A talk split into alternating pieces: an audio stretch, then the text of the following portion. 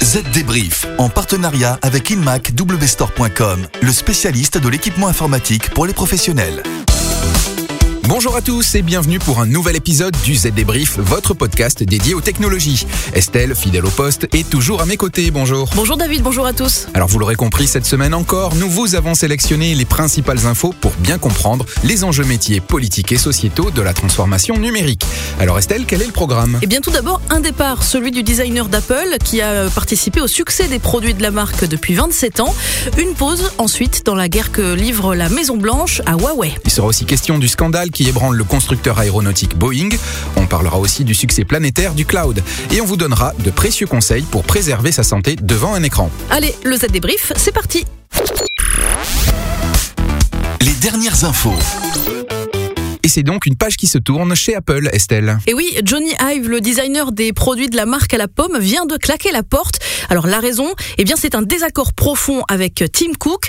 Il lui reproche de se concentrer davantage sur les opérations commerciales plutôt que sur le processus de conception produit. C'est un départ de poids pour la firme à la pomme. Et oui, car au cours des 27 dernières années, c'est Ive qui a conçu les produits majeurs, l'iPhone, l'iMac ou l'iPad, c'est lui.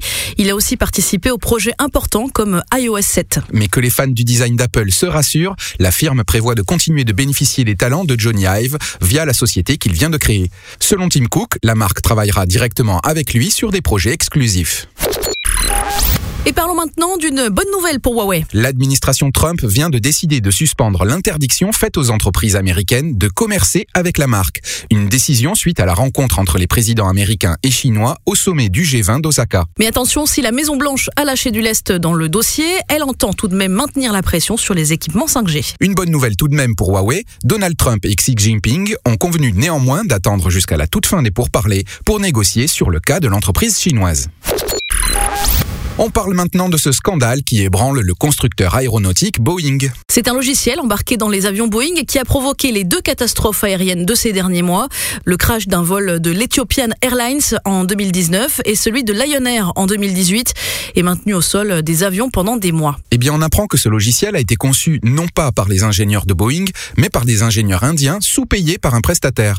Les ingénieurs de Boeing affirment même que ce logiciel a été développé au moment où Boeing licenciait ses ingénieurs expérimentés et faisait en même temps pression sur ses fournisseurs pour réduire les coûts. Et si Boeing a décidé de sous-traiter à cette entreprise indienne, c'est aussi pour des raisons commerciales, semble-t-il.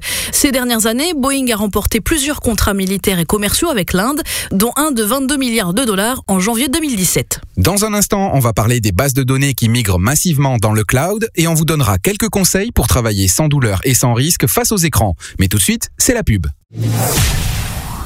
Vous cherchez une tablette durcie pensée pour les professionnels? Avec la Samsung Galaxy Tab Active 2, faites de la résistance votre priorité et travaillez en extérieur quelles que soient les conditions météo. Grâce au S Pen, son stylet résistant à l'eau et à la poussière, vous pouvez signer, noter et brainstormer en un seul geste. Retrouvez la Galaxy Tab Active 2 sur inmacwstore.com.